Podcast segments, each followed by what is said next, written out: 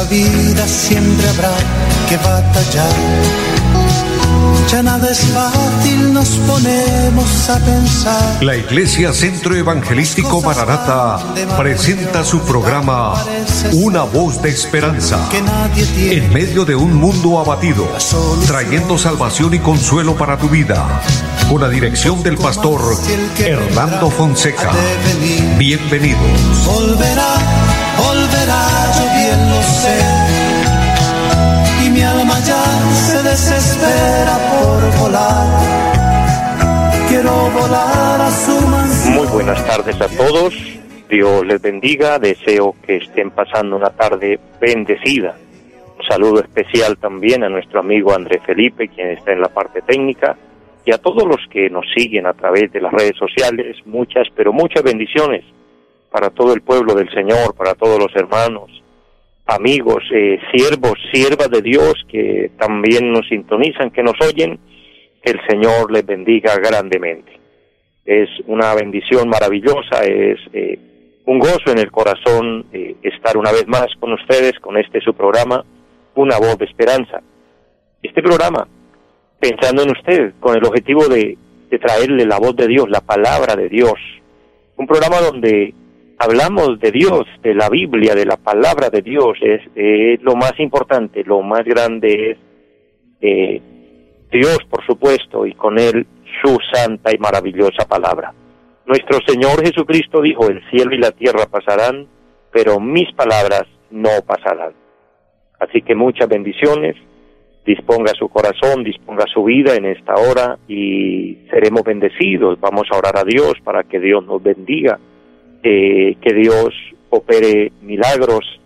Él es nuestro sanador, Él, es nuestro proveedor, eh, Él es eh, que hace todo por nosotros. Así que vamos a creerle a Él y vamos a orar. Presenta su necesidad, presenta su petición delante del Señor. A todos los que nos envían peticiones de aquí del área metropolitana de Bucaramanga, también de Florida Blanca, de la cumbre, del Café de Madrid, pero también en Piedecuesta, en diferentes lugares, en Lebrija también, también en Girón, en el Rincón de Girón.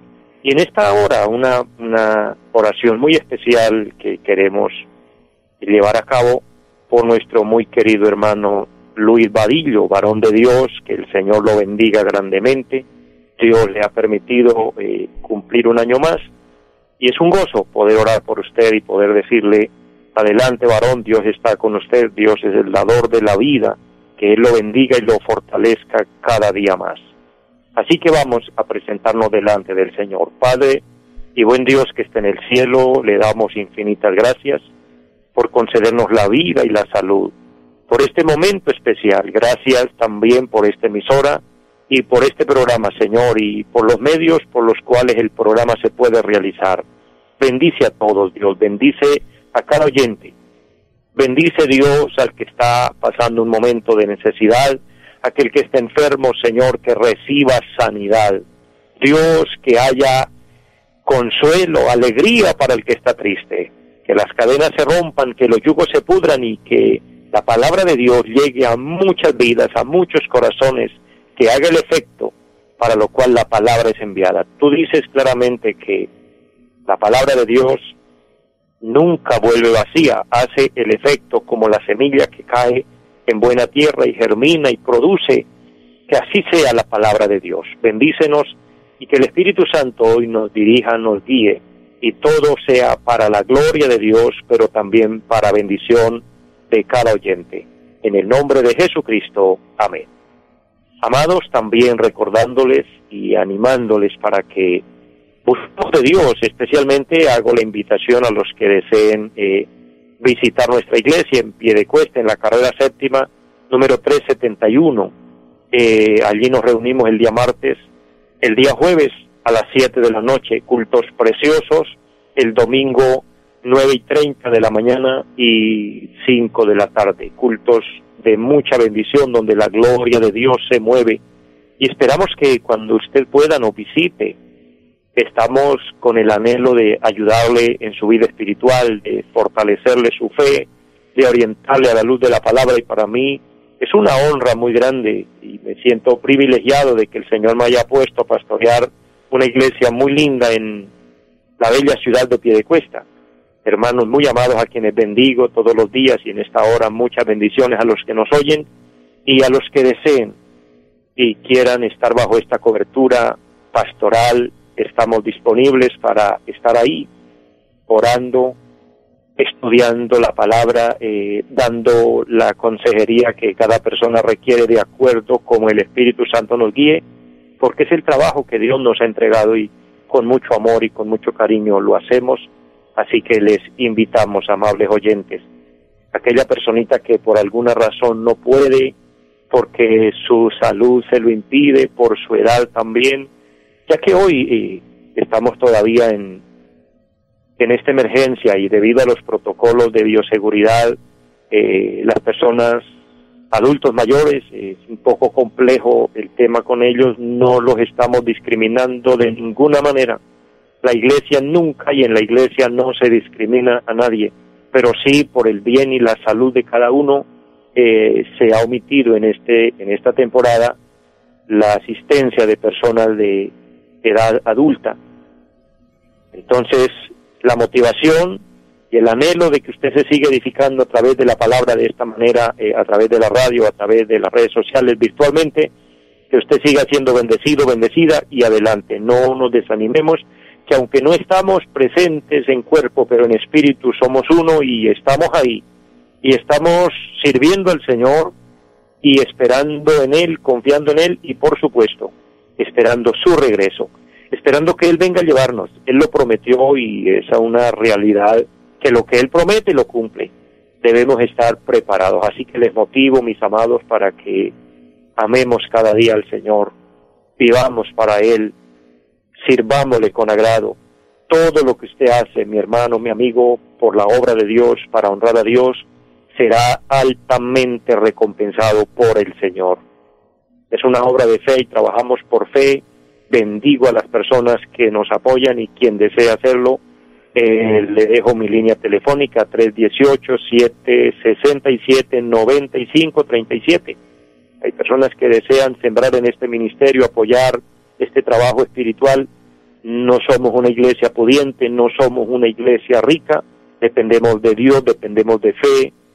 Todavía eh, vivimos pagando arriendos en los locales de iglesia porque no tenemos propiedades, no es que esté dando quejas, simplemente aclaro que no todos los predicadores somos archimillonarios, existen los que sí tienen mucha plata, los que sí tienen mucho dinero, porque, bueno, algunos Dios los ha bendecido, otros se han aprovechado de la gente y han usurpado los derechos que no les corresponde, han engañado y a, raíz de esto se enriquecen, pero no es nuestra misión, nuestra obra eh, nuestra iglesia del Centro Evangelístico Maranata es una obra de fe.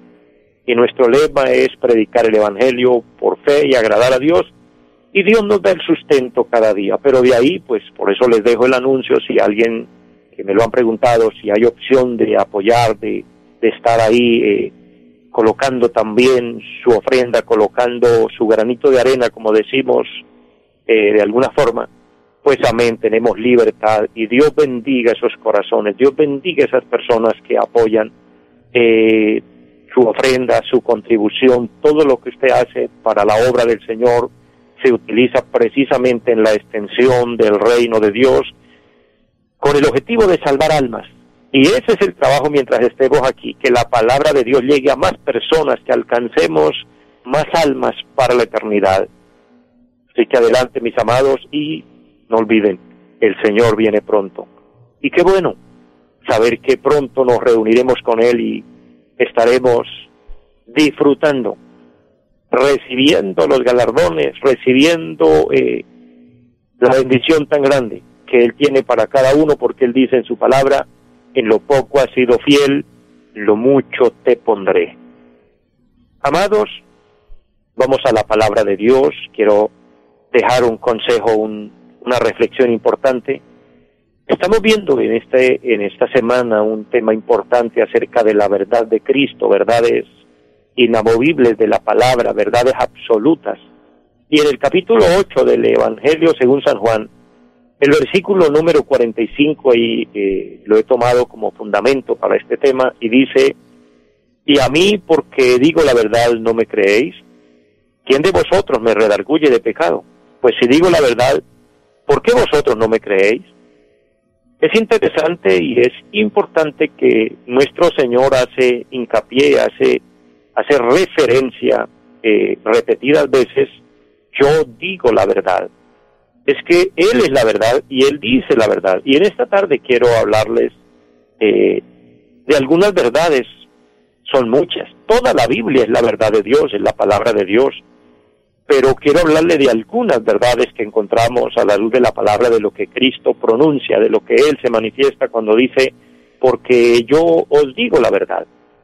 Él es la verdad. ¿Y qué verdades encontramos? Capítulo 8 del Evangelio según San Juan, el versículo 12 nos habla de su carácter, quién es Él y cómo es Él. El capítulo 8, verso 12, le vuelvo a recordar, dice, otra vez Jesús les habló diciendo, yo soy la luz del mundo. El que me sigue no andará en tinieblas, sino que tendrá la luz de la vida. Qué importante saber que el Señor se presentó como la luz en medio de las tinieblas, en medio de la oscuridad.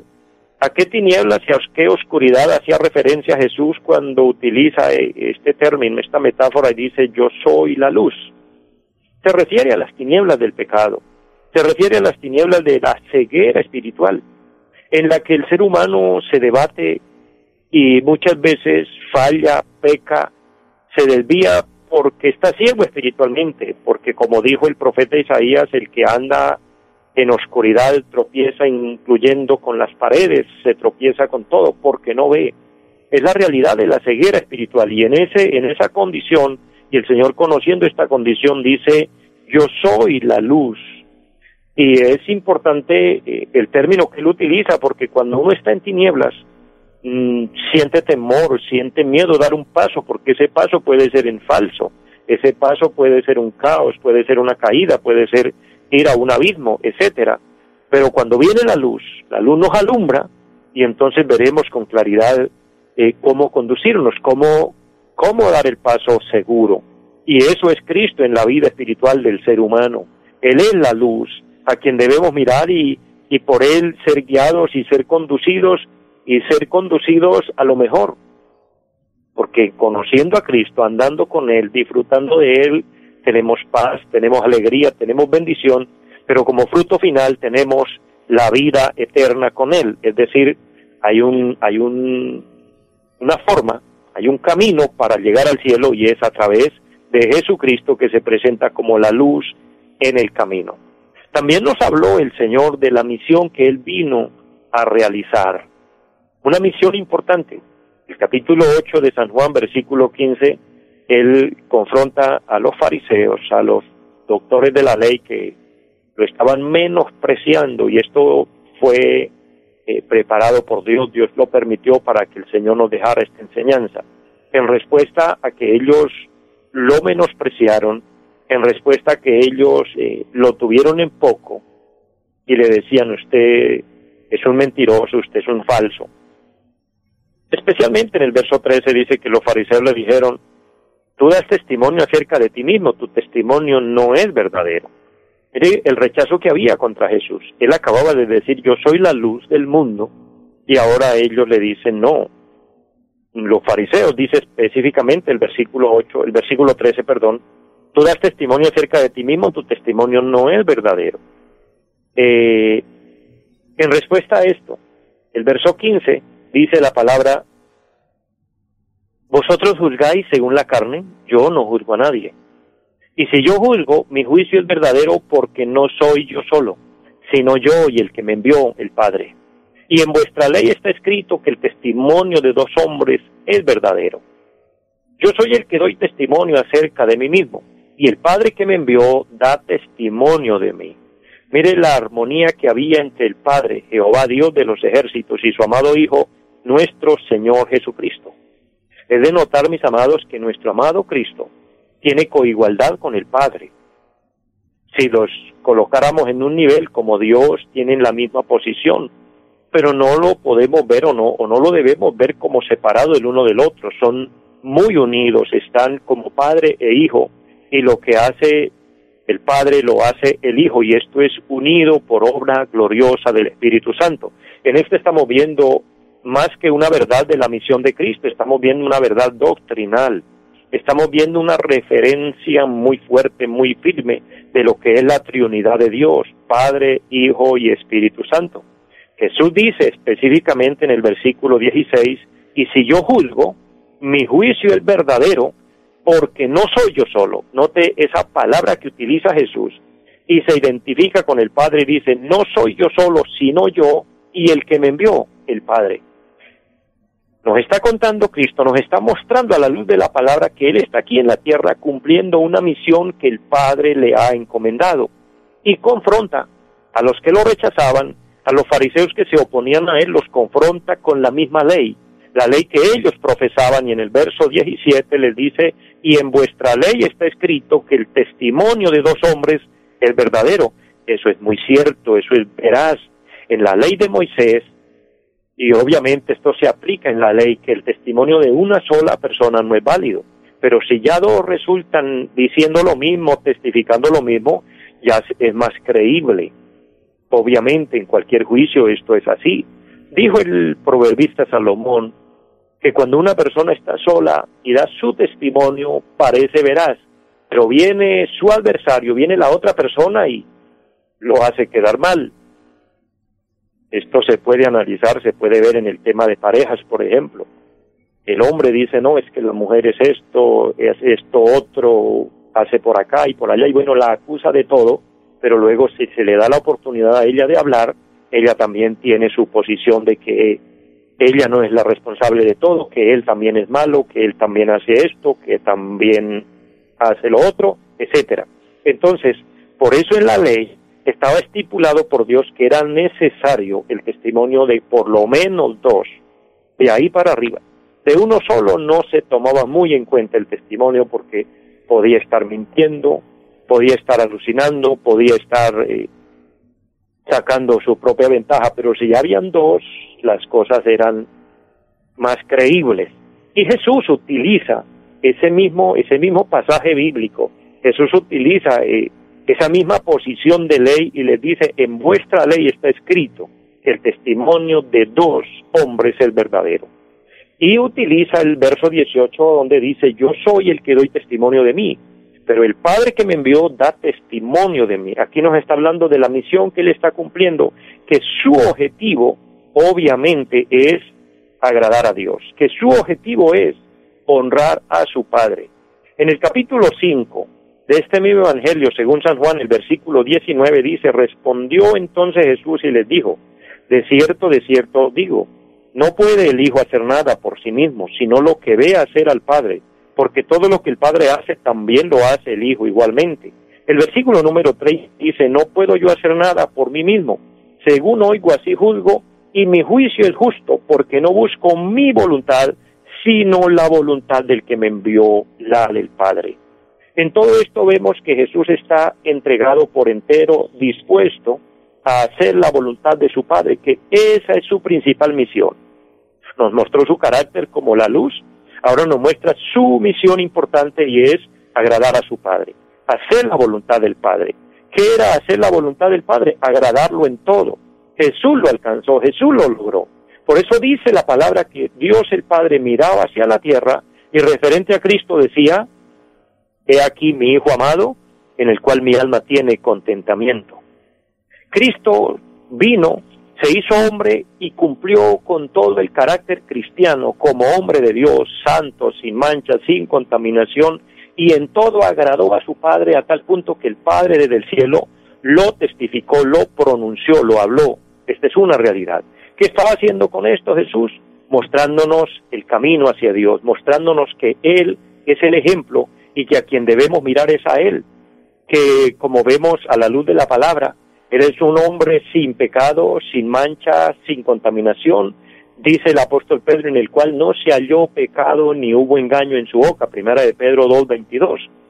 Hebreos 7.26, santo, sin mancha, sin contaminación, un hombre puro, intachable, Él es Cristo, el ejemplo a seguir, la luz a seguir, y que nos muestra que esa es su misión, venir agradar a Dios el Padre y demostrarnos que sí es posible. Pero junto con estas verdades y avanzando rápidamente, también nos muestra el versículo 24 del capítulo 8 de San Juan, donde estamos analizando este tema.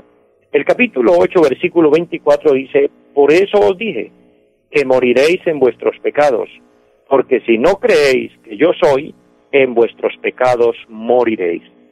El tema radica en que Jesús está hablando verdades sólidas, verdades únicas, y él está diciendo, yo soy la verdad. Los fariseos lo están rechazando, para la época lo estaban menospreciando. Ahora él tiene la manera y forma de demostrar quién es y cuál es su respaldo, pero ahora del mismo tema él utiliza también la oportunidad, el momento para hablar de las terribles consecuencias del pecado. Y él habla y le dice, yo les dije que en vuestros pecados moriréis, porque si no me creéis, si no creéis que yo soy, en vuestro pecado moriréis. Aquí nos, ya hemos visto quién es Jesús, cuál era su misión, pero ahora nos habla de lo terrible del pecado, las consecuencias graves del pecado. Pero como para puntualizar un poco más en estos minutos que me quedan del programa, cuando Jesús utiliza el término pecado, obviamente, todo radica en la rebeldía del corazón del hombre, todo radica en la desobediencia. Recuerden que el pecado entró en el mundo por desobediencia. El primer pecado que se cometió fue ese, que el ser humano, es decir, Adán y Eva desobedecieron y el desobedecer desencadenó todo el pecado que hoy vemos en la tierra. Entonces, eso es lo que origina el pecado. Y aquí estamos viendo que quien no creía en Cristo, de hecho, si lo aplicamos actualmente, quien no cree en Cristo, lo menosprecia, lo rechaza, pues está abriendo la puerta para entonces entrar en toda clase de pecado. Para puntualizar esto, quiero mencionar qué es el pecado, porque hay personas que se justifican, hay personas que dicen, bueno, yo oigo hablar del Evangelio, yo oigo hablar de que eh, debo pedirle perdón a Dios, pero hay personas que hasta se atreven a decir que no tienen de qué pedir perdón. Hay personas que puntualizan y dicen, bueno, yo no mato, yo no robo, yo no le hago mal a nadie, no, no tengo pecados. Como si los tres pecados fueran solo eso, matar, robar o hacer, hacerle daño a alguien. Quiero mostrar una lista de lo que es el pecado, de lo que la Biblia dice que es el pecado. El capítulo 5 de la carta a los Gálatas dice con claridad la palabra, versículo 19, manifiestas son las obras de la carne que son adulterio, fornicación, inmundicia, lascivia, idolatría, hechicerías, enemistades, pleitos, celos, iras, contiendas, disensiones, herejías, envidias, homicidios, borracheras, orgías y cosas semejantes a estas, acerca de las cuales os amonesto, que los que practican tales cosas no heredarán el reino de Dios. Miren la gravedad y las consecuencias del pecado. Dice el apóstol, los que practican tales cosas, y aquí mencionó 18 pecados.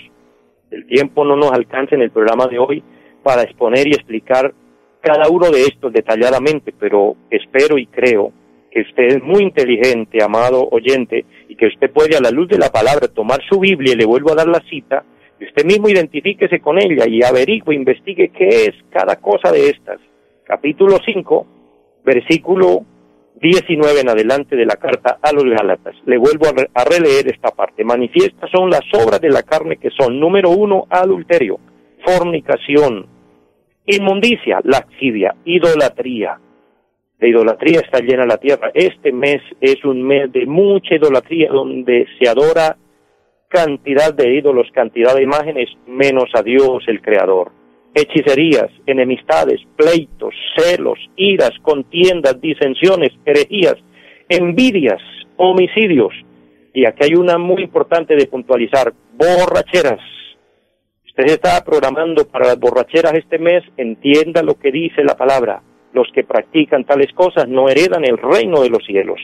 Borracheras y orgías y cosas semejantes a estas, dice el apóstol. Es decir, que hay muchas otras más que son pecado grave delante de Dios y que si no hay arrepentimiento y si no, hay perdón por medio de nuestro Señor, el castigo o lo final de todo es que dice la palabra, los que practican tales cosas no heredarán el reino de Dios. Amados, les amo mucho, Por eso les hablo la verdad tal como la palabra lo muestra, es la voz de Dios para que nos despertemos y busquemos a Dios y busquemos el verdadero arrepentimiento. Amados, que Dios los bendiga, que la gracia de Dios esté con ustedes, les deseo una feliz tarde y los invito para que nos sintonicen en la próxima emisión. Los invitamos a nuestra reunión en los días martes 7 de la noche, culto de oración. Jueves 7 de la noche, enseñanza bíblica. Domingos 9 y 30 de la mañana, culto para toda la familia. Y 5 de la tarde, culto evangelístico. Los esperamos en la carrera séptima, número 371, Barrio Amaral Cuesta. Llámenos al 318-767-9537. Volverá, volverá, volverá.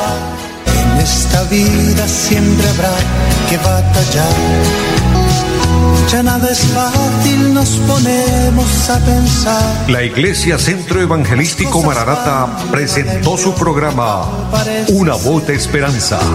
Los esperamos en nuestra próxima emisión. Volverá, volverá, yo bien lo sé.